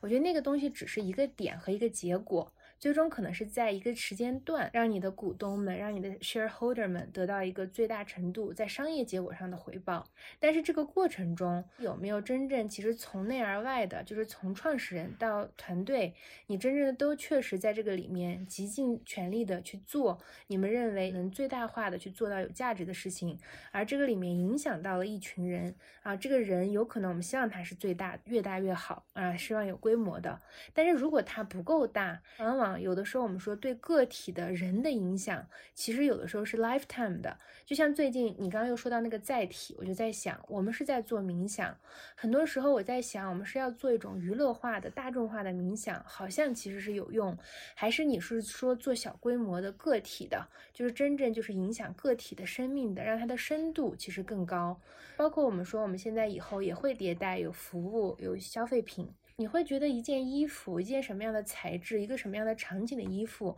能够去承载这样的精神，甚至它真的有用吗？举个很简单的例子，嗯，当然这个比较极端啊。其实我觉得对于很多人来说也很恐惧。当你说一个人离开了，很多时候大家去祭奠他，甚至去不要说祭奠，就是他的一个仪式，你要去把他生前的东西烧掉。很多时候最先的就是烧掉了一些衣服。因为这种衣服，特别是往往是越有形的东西，它越其实很短暂、很有限。但你会觉得，在这些时候，特别是对于无形的精神上的一些，我觉得能够延续的东西，是多么多么的缺乏。甚至我们说面对死亡这件事情，我们在学校里没有一门课去是教你如何面对死亡。如果不是我自己有机会，在过去几年一直在好像准备着说，我可能会面对这个事情。那我觉得，如果你的生命中不光是面对你的至亲啊，别人，你自己也会面对这件事情，你怎么去处理它？大家其实是很不愿意提及的。那反过来说，我们其实愿意去做冥想这件事情，一次一次的又还是回到本质。你要讲商业模式，你你不用讲故事，你顺着逻辑就能去想做什么事情能赚钱，能有好的盈利，能有规模化。那你会觉得有的时候这里面质量 versus 数量的时候，你会觉得有这么多的人在做数量的事情，那质量重不重要？而且就像你刚刚说的超级品牌，超级品牌，我们说。日本有很好的这种超级品牌，北欧也有，包括加拿大也出了很多新消费里面的这种超级品牌。它往往真的是一个很小的一个，我觉得人群，其中就是有这么一两个，我觉得有他独特经历，以他自己的生命的一些历程，然后在做事情的人，然后那影响了这样一群人。我觉得他都不是从商业模式的出发角度，而这个东西说出来，我们也没法模仿，我也没法说我想像伊旺一样去做 Patagonia 去模。仿仿他的那种心路的使命感。我跟他的背景完全不一样，我也没有那种他的出发点。那我只有从我自己的出发点去做。那包括刚刚我们说，最终这个事情，我也在想，我们的消费品会是什么形态？什么样的消费品才能够长存，甚至是 sustainable？它还不是一个面料上，不是一个这种可持续的时尚上，它是真正的说这种，就像你说这个载体。如果我的使命是希望大家能够真正的得到，我觉得对于生活本质的理解。你不再畏惧一些我们说可怕的事情、恐惧的事情，你没有那么多烦恼，你能够很久稳定的有这种平静感、幸福感。那我觉得在当下这个时代是多么重要，因为我自己就需要它。可能它都不是一个让我来成就别人。首先，我觉得它能不能帮助我自己嗯？因为我觉得每个人确实有的时候是真正的让自己更安定了、圆满了，你的力量无形的就会影响别人。那我也希望这种文化，我们吸引到的人，它本身其实我们的人就是我们自己的文化和品牌，所以这个我特别有共鸣。当然，我觉得创业真的是一门特别多需要平衡的，哪怕是我们现在这个阶段，我们也有投资人要去面对。我们也希望在我们保证我们所有的初心和使命的情况下，还是希望能有一定好的商业回报。它其实，在实操层面是有一些对我来说也有一些实际的困难和挑战的。但我觉得这个里面很好的就是，昨天我还在看向萨和那个就是 Michael Sander 的那个对话。大家说，在这样一个其实非常容易产生割裂的世界，不管是政治、经济领域，还是什么，包括我们说面对人类共同面对病毒，面对这一轮的这个 COVID，那其实很多时候是要找到一个共同的，就是大家的通识，彼此更多的去理解对方，然后找到一个真的也是中道，一个 common point。那我在相信这里面很多的创业者和做事情的方式，包括跟未来的投资人资本的结合，大家不再其实去套用和复制某些方式，而是你真正看到一种就是新的需求、新的人群，然后以及做这件事情新的方法。就现在我其实也看到很多创新的商业模式，就不限于只有像就是 B Corp 呀，或者有很多创新企业。早期可能大家觉得他们是 NGO，他们是这种非盈利性的，是一些。这种闲云野鹤的东西。但你会发现，有一些企业，它的参与的人，就像刚才你问我这个，你真正的这个问题，说你看到冥想现在的人群，包括从业者行业是什么情况？我觉得这个确实现在经历了一些变化，是好的变化。从二零二零年，我看到在中国做冥想和正念，甚至疗愈这个我们说的这个小细分的领域，人越来越多。而且从以往的我们看到有特别专的学术角度啊，做心理学的同学比较多。然后包括有些是特别 hipster 这种方式的老师啊，个人爱好，然后甚至有一些玄学的，然后甚至各种各样的个体的工作者。到现在，我觉得有越来越多比较综合的，不管是说互联网的这种正规军的人，然后还是说，哎，有一些这种 MBA 的，然后很商业干将。而且我也相信很多的人，因为现在目前来看到这个领域还是有很多它的限制，它没有那么 sexy。所以如果从商商业纯粹说啊，我看到了机会，我要逐利的角度来投入的，我不觉得现在是这样一个阶段，所以我相信参与进来的人，其实往往都还是。嗯，冥想或者正念的这种，我们说底层的 code 对它产生了一定的价值，他们是有一定初心愿意参与的。但是呢，这个里面就是因为我觉得正念和冥想的这种，我们说不管是你个人的休息方法，还是你去传递给大家的这种方法和产品服务，它是很多元的。这里面其实是有糟粕的，也有精华。那其实如何做到这个行业的，我觉得更好的规范、科学性，甚至在你在中国做这件事情要更好的，我觉得 follow 大。的这个政策和我们说的法律法规，这个里面我觉得有优质的创业者一起来做这件事情，非常好的一种气象。而这里面其实我们说，从去年吧，很明确，投资人的角度、资本的角度的关注越来越多。大家会觉得，现在不管是受到疫情，甚至是后疫情，甚至是现在我们说从中国的经济结构也在其实慢慢的有些变化。那年轻人的普遍的这种缺乏意义感和焦虑，如何去得到一个很好的这种安放？如何让大家其实有使命感的、有幸福感的面对新的这种？我觉得。一轮经济情况，解决好精神健康问题，都是一个大的需求。所以这里面我看到的更多是在这种需求下，一定会有一个小的百花齐放，有很多的模式，包括做线上的、做互联网的，有的做纯线下的、教学的、教培的、体验的，哎，甚至有就像你刚刚提到做消费品的，就真正的实体啊，他做一杯茶啊，他卖一件衣服，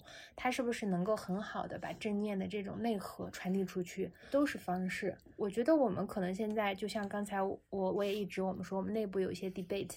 我们还是希望能做一些 sustainable 的事情。如果消费品现在还是我觉得是一个。有这么多的机会，这么多人在做，我觉得那我们是不是现在就要冲进消费品里面去做变现？我觉得绝对不是，这不是我们可能想做的事情，也不是对我们看到能对消费者产生足够大的价值。因为我真正如果把正念好的、科学化的、现代化的，让现代人能懂，且有一定的就是可持续的，让它能够应用在生活中的这个方法，能教给大家，能传递出去，这本身其实我觉得中国就没有品牌在做，做得很好。所以我们很希望先把这件事情能做好。那比如说，你们现在会做什么样一些形式呢？因为我已经很久没有关注你们的产品了嘛，你能跟我说说吗？就比如说，刚开始我记得你们是会通过一些社群的形式来做冥想的社群的，我当时其实还觉得还挺好的。现在你们还有一些什么样的产品？嗯，哎呀，面对到一个流失用户呀，心里非常的这个一下 一抽。等会儿采访一下，这不就召回了吗？对，等会儿采访一下为什么流失了。我们其实之前早期是这样子啊，就是说我们在去年三月份开始，因为我们算是一个就是全自主原创的内容，但里面不代表说我们自己去创造一些理论。冥想和正念的体系，从全球范围内来说，其实还是有非常博大精深的论体系，大部分确实都是溯源于东方。只是西方，特别是在现在，嗯，特别是以美国吧，美国还有英国，其实好的一些一线的学术界都有非常系统的一些这种学术的心理研究啊，特别是从心理学、神经科学的角度去解读，从佛学的底层的一些这种逻辑，那其实很好的给了我们做一些开源的支撑。那我们其实做的工作早期是把这些我们认为让中国的年轻用户，这里面其实为什么是年轻？因为我觉得年轻用户首先需求是。我我们能理解的，那也跟我们年龄相仿。我们其实选择了用小程序和 App 的这样一个形式，先去做这种我们说以搭载我们自有 PGC 内容的这样一个载体，成为一个大家随时随地可自助，就是 self-paced learning 的这样一个模式，自己可以去学习，可以开始从零门槛，然后去形成一定的叫养成式的陪伴式的这样一个冥想的一个学习体验吧。也是我们之前做互联网产品，或者说我们以我们现在对内容体系的一些理解程度所能支撑的，那这也是受限于团队现有的 DNA。那现在未来呢，我们其实也会开放一些线下的体验课。我觉得针对两群人，一群是小白用户。其实我们线上的内容啊，就是以小程序和 App 为主，是现在有几百个 SKU 的这样一个我们叫以每日冥想，甚至是以生活场景冥想，比如说哎叫刷牙晨间冥想。或者说泡脚冥想，它是跟你的生活场景相结合的啊，因为在每一个我觉得日常生活中的这样一些时刻，你能够给自己一些回归到当下，给自己一些空间，能够简单来说能停顿几秒，安静下来，甚至我们把一些传统的冥想方法和技巧呢融入这种场景，那你就开始有一些自动傻瓜式的一些这种对冥想的理解，但这个肯定是远远不够的，我觉得它只是一个第一步，因为它的这种学习成本和。门槛是低的，但是你怎么进阶呢？我们就会产生一部分的进阶内容，它也有在线上，但有一部分也会放在线下。所以说，现在线下其实一部分是对小白用户，一部分是对进阶用户。小白用户呢，反而是就像早期很多用用户说，他可能是通过一个朋友带他去参加了一次线下的冥想体验，他才知道哦，冥想是一个什么样的直观感受，他对冥想有了一些祛魅的这个可能体验，他才能更有这种信赖感。哎，他才关注了你的。线上的这个小程序和 App，能在家里和办公室 twenty four seven 更随意的，然后随时随地的去练习。那这也是对我们来说是一个很好的这个拉新场景。还有一部分其实是线上，长期有了一些冥想习惯，然后但是他不想局限于线上的这种音频引导式。那线下其实我们会有越来越多的这样一些深度的课程。那可能还有一些其他的形式是指，我觉得现在受到疫情，那线下的这种可能体验它的深度，然后也会放在线上。就是有我们未来会有大师课，也会有我觉得比较国内和国外在这个现代的正念冥想体系里面比较有这个学术底蕴、呃口碑的老师来做这种长达可能两周、四周甚至是六周的这样一个，嗯，我们认为是大师课。它可以给这部分精进的同学有更持续的，然后系统性的冥想。它可以帮助大家真正能把冥想，哎，持续的应用到生活中，怎么去应对你的各种各样的复复杂的环境。对，所以线上和线下目前是这样。然后呢，消费品的部分呢，或者说我们叫体验产品吧，我们其实去年上新了我们的一个系列的叫森林肌肤的冥想服，作为我们的一些衍生品的尝试。其实其实这个场景的需求也是来自于我们社群。的真实的一些核心的用户，冥想用户，你比如说有很多人早期练习瑜伽，那可能我觉得像我们说所谓的 legging 呀，还有一些这种比较紧身的衣服，那大家觉得在练习中很方便，那个是适配场景。但是当大家有了一些冥想和正念的体验以后，大家其实对于这种开放的、敞开的、有空间感的、更还原本身天然的一些面料的这种衣服和场景的需求就更明确。那我们其实为这一群。真正的叫正念和冥想的爱好者去做了和定制了这样一个场景的衣服，那这种衣服一套啊，就是它可能本身是在你家里叫居家的冥想，甚至它出街一些街头时尚的这个潮流能做一些混搭搭配，然后甚至你可能本身去参加我们说的这种定期的线下周边的几日的 retreat 也是很好的，所以它其实是特定的符合这个场景的这个场景人群的需求，所以消费品也算是我们的一个尝试吧，作为。短期内，我们其实想看看从真正核心用户中衍生出来的这些需求足不足够多，足不足够明确，可能需要我们持续一步一步的去迭代啊。但是第一步这三个方向，其实现在让我们看到，第一个和第二个还是在整个大行业里面吧。我们做了一年的角度，大家对我们的其实很多的好评和认可来自于呃我们的专业的系统性和这种可信赖感啊，以及就是作为一个品牌，大家还是觉得我们是一个很现代的、很都市的一个。个呃比较酷的、有趣、有灵感的品牌啊，但这块其实我们今年在品牌上也会开始真正做一些事情吧，让大家有更多冥想和泛冥想的理解，包括我们也有一栏播客。哎，你播客叫 Harley Talk 对吧？因为我前两天刚听了，对你跟 Danny 的那个乐纯的 Danny 的那期还挺有意思的。对我们 Harley Talk 有很多都是我很好的朋友，大家其实很多人也是我们现在的核心用户，比如说互联网啊，还有金融啊，还有包括新消费的一些创业者，然后包括一些从业者。我觉得这些人群很明显的特质就是用脑过多，思维很重，大家的精英感很强，所以对自我的要求。就很高，就跟我以往自己误入的歧途是类似的。我觉得这群人其实是我们很核心的用户，是因为大家自主的在探索，他们本身就能有找到一些方法和资源的这种机会。哎，但这个过程中，他们如果能把他们自己经历过的好的体验，甚至自己去嗯获得自我成长，包括这里面有一些是冥想的方法，有一些是正念的方法，有些甚至也不是，我觉得都特别好。其实它都是一种更开源的，对用户来说去理解冥想和正念的这件事情。的一个很好的契机，而且每个人其实接触的法门都不一样，所以也可以给用户一种更客观和全局感。因为这里面就是也没有一个唯一的方法。嗯嗯，明白。啊，那我最后再问你里面一个我自己的一个问题啊，我不知道你你能不能给我一些 insight。我的生活里一直有一个词，呃，是我没法和解的，叫急。啊，就是很急，我很急。它对应的就是说我要求的是速度，就是我从小到大我都觉得效率对我来说非常要，我非常需要快速的去做到一些事情。所以当我慢下来的时候，我一直会觉得有种很难受，就有种十万个蚂蚁在你身上爬，你说怎么这么慢？OK 吗？然后我前两天还看了一本书，它这本书叫《你该找一个人聊聊》，它里面说了一句话，我觉得说的非常好，就是现代人总是觉得。如果做事不够迅速，就会损失一些时间；但面对省下来的时间，又不知道该怎么办，只能打发了事。我觉得现在大多数人应该跟我是一样的状态，就是你会想尽办法快点去完成一些事儿，快点成就一些事儿，但是你省下那个时间呢，你又真的不知道该怎么去面对。就像前两天是清明节，这三天在家，我觉得很多人都不知道该怎么办。Anyways，就是我觉得我的问题是，呃，尤其是作为一个创业者，你要带着团队前行。呃，我觉得有时候我是可以接受说我们慢一点，这个东西我们慢慢去探寻的。但是刚刚就你说到创业者是有很多东西是需要平衡的，嗯，当然我说的这么慢，可可能因为我的标准比较高，我要非常快。但我也很深刻的感受到，有时候这个快让事情更慢了，就是心急吃不了热豆腐。所以我想问问，在这件事情上你是怎么看待的？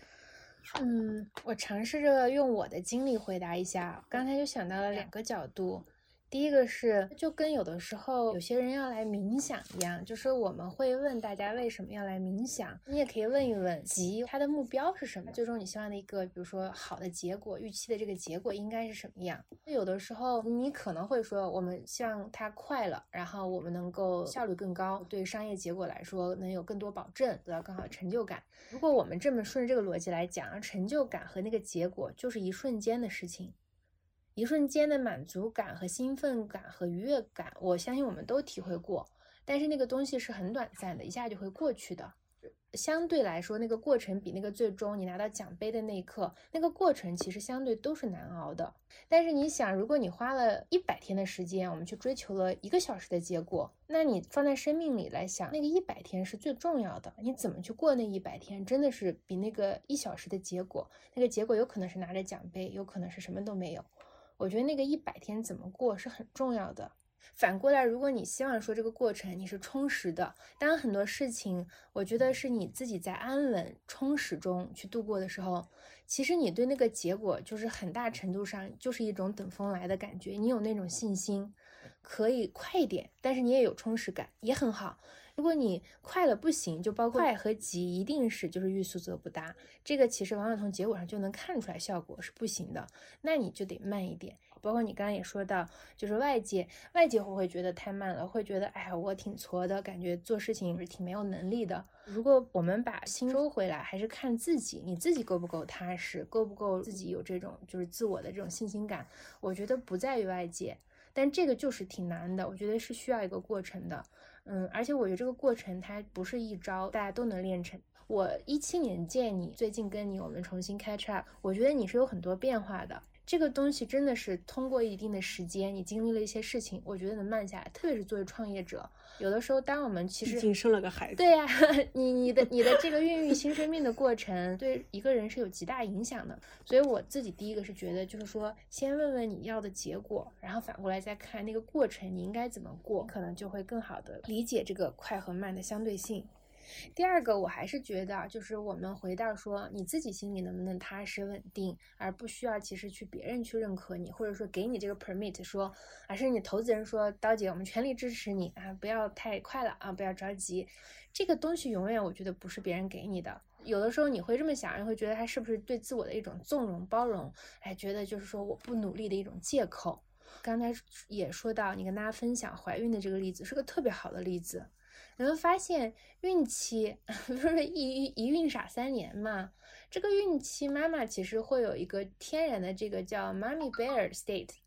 你的所有的激素、你的荷尔蒙的分泌，其实都在保护这个小生命的孕育，它就会让你痛苦，让你不能做别的事情。它是天然的，这个宇宙其实发明了这些机制，就让你其实去为了准备好一个生命的诞生。就有的时候这些东西是你自己，你会就是也会在这个过程发现 surrender，因为不是你能控制的。那这个里面，当你其实有时候就是无能为力的时候，我觉得你会生发出来一种对自己的温柔的爱。那这里面，我觉得那种也会生发很多的信心。我相信我们都是对自我要求很高的人。而且往往就是愿意，其实自我激励、自我打鸡血。我不相信，就说我们会自我懈怠，然后，但是这个过程中我们缺的其实是对自我的一种真正的慈悲和宽容。觉得你内心有了这种力量和信心，你其实对外界你是有足够的影响力量去感染和别人的，你不会让别人去说你，让你做的太慢了。我觉得你你的那个慢，其实能自己就是 speak to itself，嗯，它是有意义的，嗯。好的，谢谢 Vivian。那我相信我们今天这一期呢，我觉得是非常特别的一期。外界纷纷扰扰，发生了很多事情，其实让很多人都心里不太安稳吧。希望这一期能给大家带来一些平静感。然后也非常感谢 Vivian 做客我们今天温柔一刀，嗯，今天代表了温柔，我们其他期代表了一刀。然后如果大家对 Vivian 感兴趣，或者对 Hartley Lab 感兴趣的话，也欢迎呃留言。可以问更多的问题。如果你们对呃 Vivian 非常感兴趣，我们晚点可以找 Vivian 再来做返场嘉宾。也欢迎大家关注 Harley Lab、Harley Talk 这个播客。对，然后再次感谢 Vivian。谢谢谢谢，今天邀请我能跟大家分享啊，我这几年的很多背后的故事吧。其实，在做这个创业的过程中，我自己有的时候也觉得，我自己走到前台的时候其实不多。这也是跟我以前做，比如说在大厂工作很不一样。我觉得你做了创业者，其实确实就是麻雀虽小，五脏俱全。你很多时候时间是被占用的特别充分。我也认为，一个有魅力的品牌本身那个呈现出来的产品，包括品牌。你的团队其实是自话自说了，这时候往往我觉得就是创始人有的时候是站在背后的啊，甚至他是做一个种子，是最原点的。我觉得其实也很好，所以我也很享受这个过程。而今天又站到了台前，跟大家去分享这些背后的故事，我也觉得特别难得。谢谢刀姐和刀法，谢谢谢谢 Vivian，我觉得今天也非常受益匪浅。好啊，那希望大家能够对我们 Hearty Lab，嗯，有一定兴趣的同学能持续关注我们。我也希望之后能跟温柔一刀，我们再有更多的互动，也许来我们 Hearty Talk 做客。嗯，好的，拜拜。好，拜拜，大家。Fly me to the moon and let me play among the stars. Let me sing where spring is like on Jupiter and Mars. In other words.